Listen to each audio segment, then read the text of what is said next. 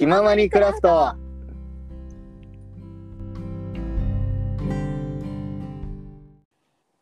このチャンネルは社会人を全力でやりながら塾講師も務めてるそんな個性あふれる4人の先生がさまざまなテーマに対してそれぞれの科目的観点から話を進めていくチャンネルです。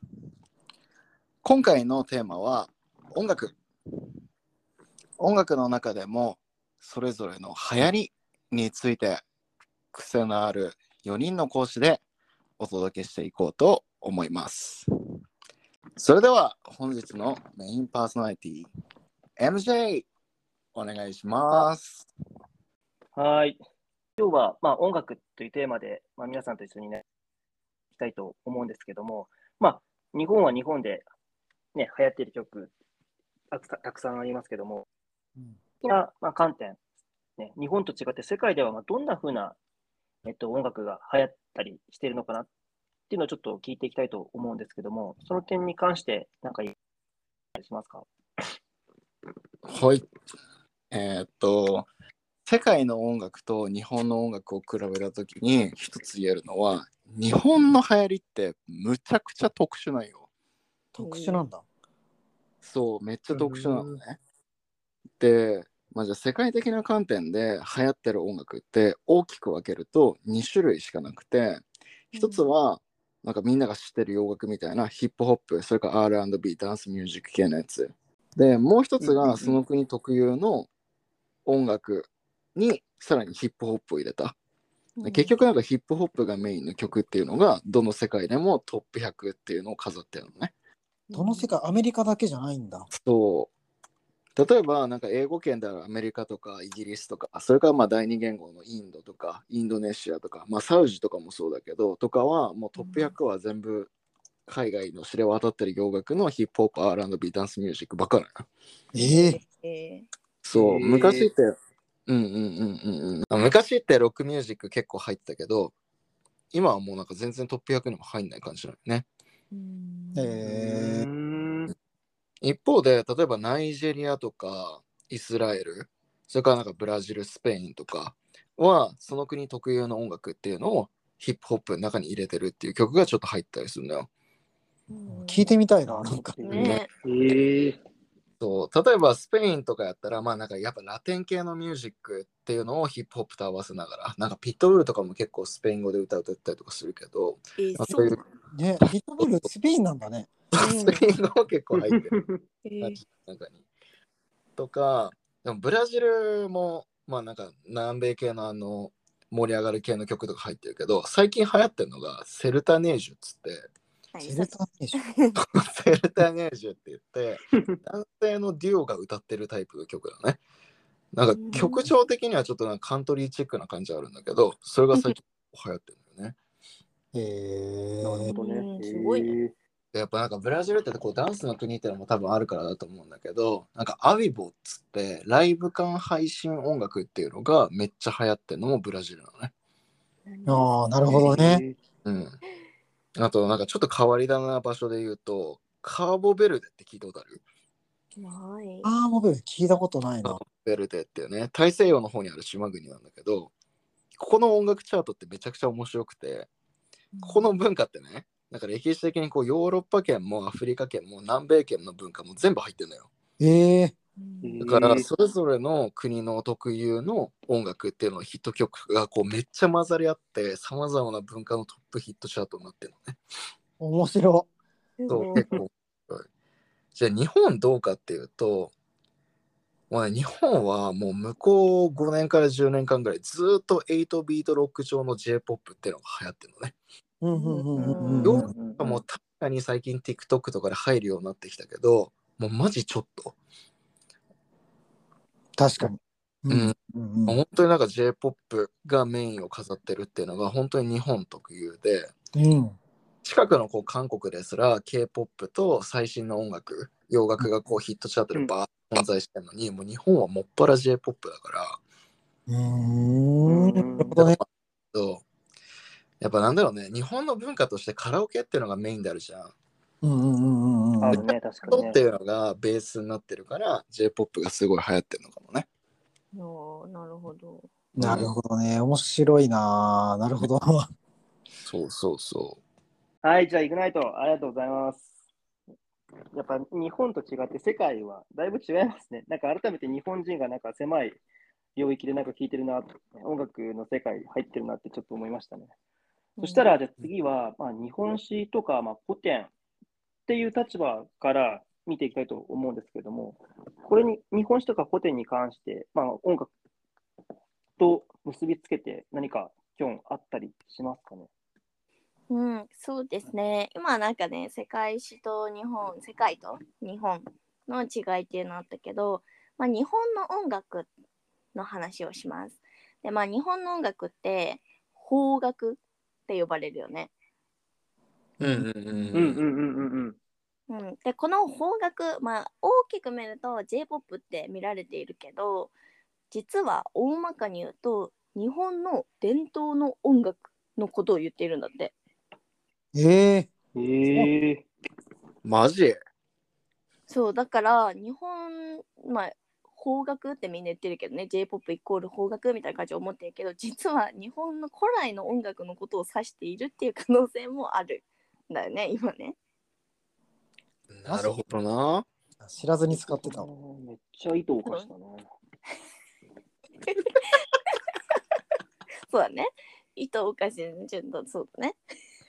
うんそしたらね、じゃあその昔の日本のその伝統の音楽っていうけどどんなものが言われているのかっていうところなんだけど、まあ、ここは大きく分けて2つ飛鳥時代に、まあ、仏教がね日本に中国から初めてこういっぱい入ってきたっていう歴史があるんだけどその時に仏教と同じくして入ってきたのが照明っていうやつと雅楽っていう音楽のジャンルなのね。照明。聞いたことないな。そう、照明って読むんだけど、私はいつも生命って読んでしまうんだけど、声に明るいって書くから、生命って読めるんだけど、照明って読むんだ。うー。うんん、それは読んじゃうな。そうでこの照明はじゃあどういうものか一個ずつ説明すると照明の方は、まあ、ただのお経ポンポンポンって言ってるお経にちょっとメロディーつけましたっていう感じ、まあ、おそらく今聞いてるようなあのお葬式で聞くようなお経もうメロディーは多少なりと入ってると思うのね何もなくターって言ってるわけじゃないから、まあ、それが一番根源となったのが照明が飛鳥時代に伝わってきたからっていうものうなる。ほどね。でもう一つの雅楽っていうやつ、まあ、これも日本古来のものではあるんだけど特徴としては楽器を使ってるよっていうのが特徴で、まあ、いろんなね楽器の種類があるんだけどその中でも面白いなと思ったのが宝章っていうねなんか管が上にいっぱい伸びてるやつ はいはいはい。ショーみたいなやつだ。うんうん。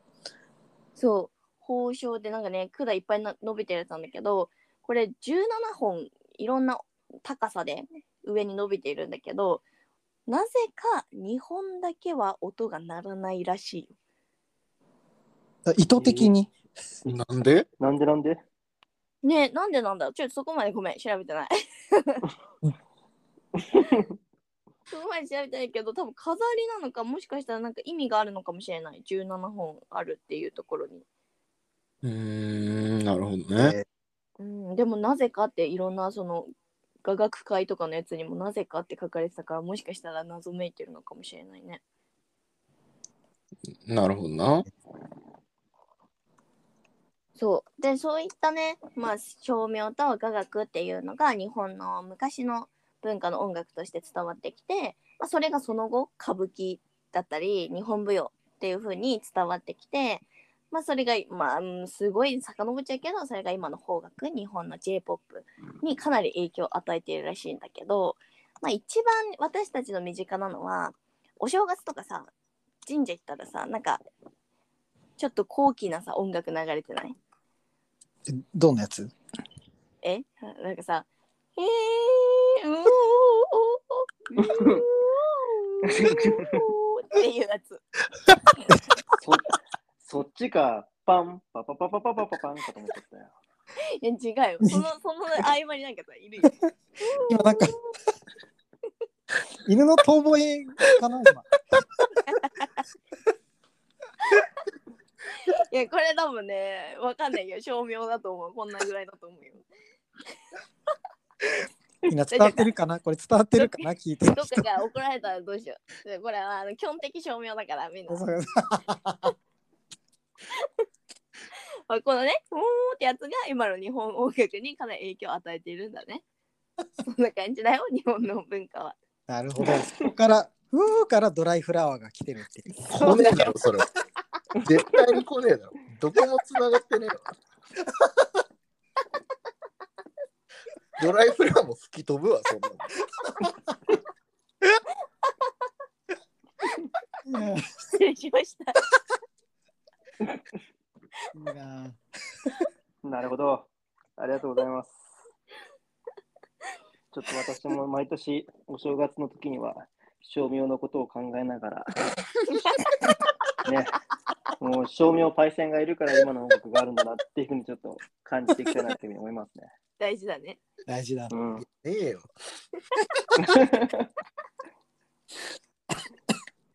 そしたら次行ってよろしいですかね。そしたら、まあ、世界の流行り、世界の流行歌で日本史っていうふうに来て、まあ、今度はちょっと一見何のつながりもなさそうなんですけど、生物的な観点と音楽を結びつけて何か考えることが、何か分かることがあるかなって聞いていきたいんですけれど、アッシー、この点に関してどうですかね？そうだね。まあ流行りの音楽っていうことであるんですよ生物。ええ無理くりじゃない？いやあるんだよね。これねあのーまず何の話題かって鳥鳥にも流行歌があるって話なんだけど待って。鳥？そうこれねあまあスズメの一種のなんかちっちゃな鳥の話なんだけどこの人たちになんかね2年前ぐらいにバズった歌があるって話なんだよね。人になってる。バズ。だから2年前のドライフラワーってことねスズメ界のドライフラワガチ。ー。これまずねそう鳥の鳴き声が歌であるっていうことをまずね理解してほしいんだけどこれ鳥には地鳴きっていうのとあとまああのさえずりっていうね2種類の鳴き方があってでこの地鳴きっていうのはみんながよくなんかねあのー鳥が警戒したりとかなんだろうななんかあこっちだよこっちだよって言ったりする時の合図の実用的な音として出してるやつだからあんまり聞かない音だと思うんだ。えうん。聞いたことわかんないかも、そう言われても。そう。でもあこのそう。さえずりっていうのはこのオスがメスに求愛する時の、まあ、つまり「俺めっちゃいいで」っていうアピールの歌でこれはあのーよくなんか例えば「ほうほけきょう」とかさなんかピーチクパーチクみたいなやつ、うんうんうん。うん、だみんなが鳥の歌声って思ってるのはみんなこっちなんだよねさえずり。なんていうか、ん。あのなんていうかなみんな鳥鳥だいい鳴き声だって思ってるのはみんななんかそのなんていうのお俺俺だぜってみんなが言ってるそのアピールの。結構のぶといやつなんだよね本当はね。ナンパしてる声を俺らは歌だと思って聞いてんのね。そうそうそうそう。でまあその鳴き声はもう結構ね例えばなるべく複雑で長い尺を一息に艶のある声で大きな声で歌った方がモテる。マジで、えー。条件ありすぎない、えーってことはもうこれ歌でしょっていう話で。うん。そう。でこれが実はねカナダのある研究者が2年前にあ2年前じゃないんだ。もっと前なんだけどなんかあれ？なんか引っ越した時にこれ知ってる鳥の鳴き声のさえずりなんだけどちょっとさえずり方ちげえぞって気づいたんだよね。すごい。す。ごいね。そう。3回なんかヒョンヒョンヒョンって鳴くのが2回しか鳴いてないんだって。ヒョンヒョンみたいな。うんヒョンか知らないけど。すげえダサい。ノブさんも艶もないよ、それ。それ照明に引っ張られてない大丈夫。でなんかあれと思ってそのヒョンヒョンの2回の鳴き声を彼は追ったんだよね。かうん。もうカナダ中の愛好家とかを動員してでみんなに観察してもらったら最初の発見した頃大体それがね2000年ぐらいの頃なんだけどはもうほんとごく一部のところでしかその鳴き声してなかったのにそれからもうね20年かけてカナダ中に広まってたの。ええへー本当にあるんだ。そうめちゃめちゃバズってそして実際にそのひょんひょん鳴きするやつの方がメスを捕まえやすかったらしいんだよね。おお、成功だ。そうだまあなんかこの研究者曰くまあなんかなるべく長く複雑なのとかも条件はあるけどプラスなんかやっぱり毎回ずっと同じだと飽きちゃうっていうさその、うんうんそう同じ曲ばっかりだと飽きるじゃんさすがに。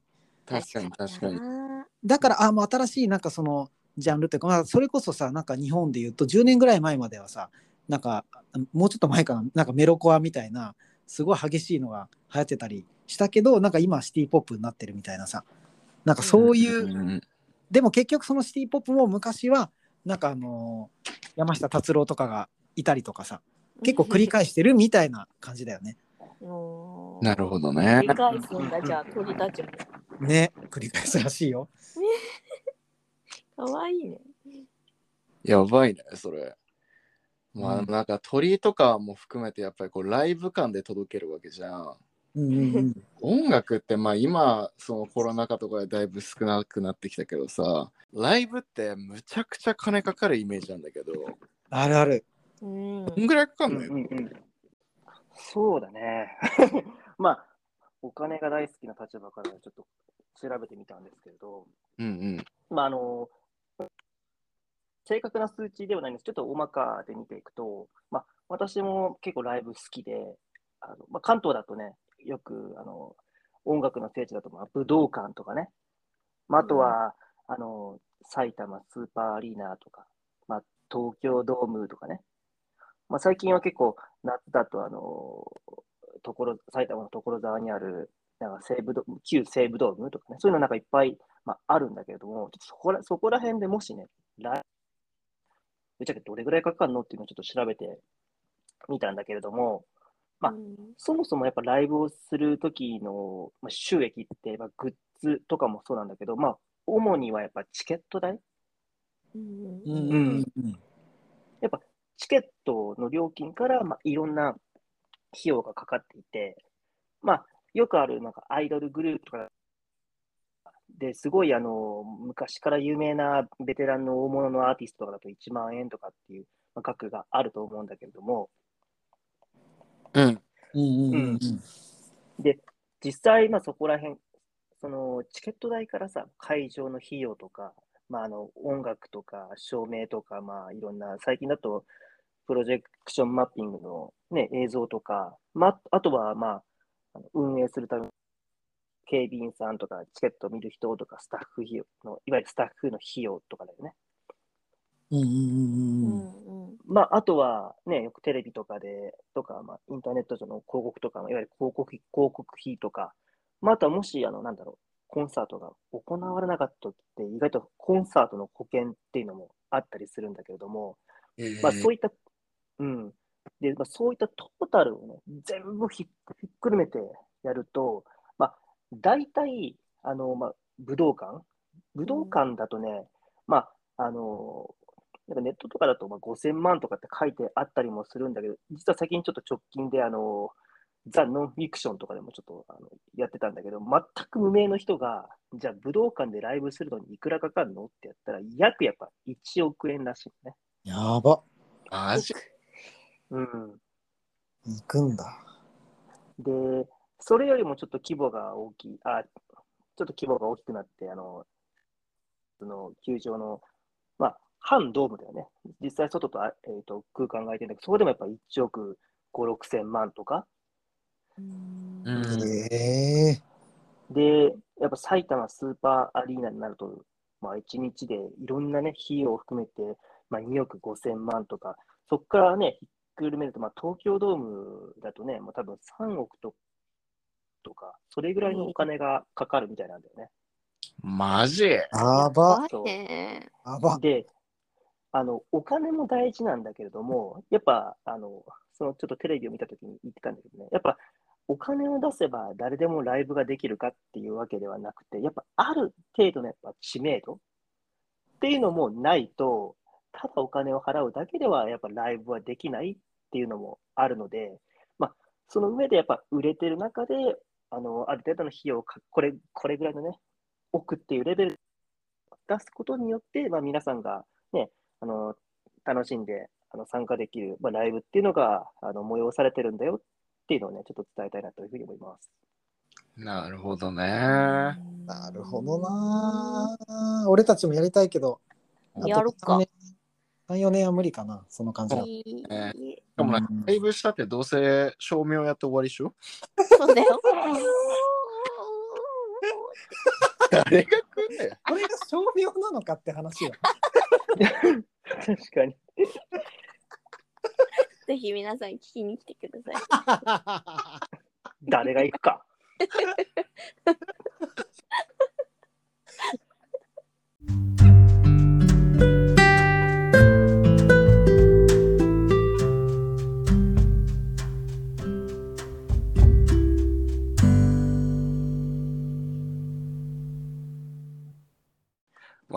の流行り一つとってもさまざまな科目の観点から見るとこんなにもいろんな情報が広まってくって面白いよね。うんうんうんううんんうん、面白いね。うん。まあ、一つ一つの出来事とか一つ一つの物事をいろんな観点から調べてみると人生が今よりちょっとハッピーに面白くなったりするからみんなもこれを聞きながら日常の中のちょっと気になったこととかを自分の好きな観点から見てみて知ってみると世界がもうちょっと広くなって楽しくなったりするからぜひこれを通して一緒に勉強して楽しい人生を送っていきましょう。それではまた次回。バイバーイ。バイバーイ。バイバーイ。よもうええわ。ボボボボボボボボン。ボン。ボボボボボボボボン。だもうダメだ。シャンシャン。オールナイト日本みたいになってるから。確かに。確かに。はい、ここら辺で切ろう。いや、めっちゃ面白い。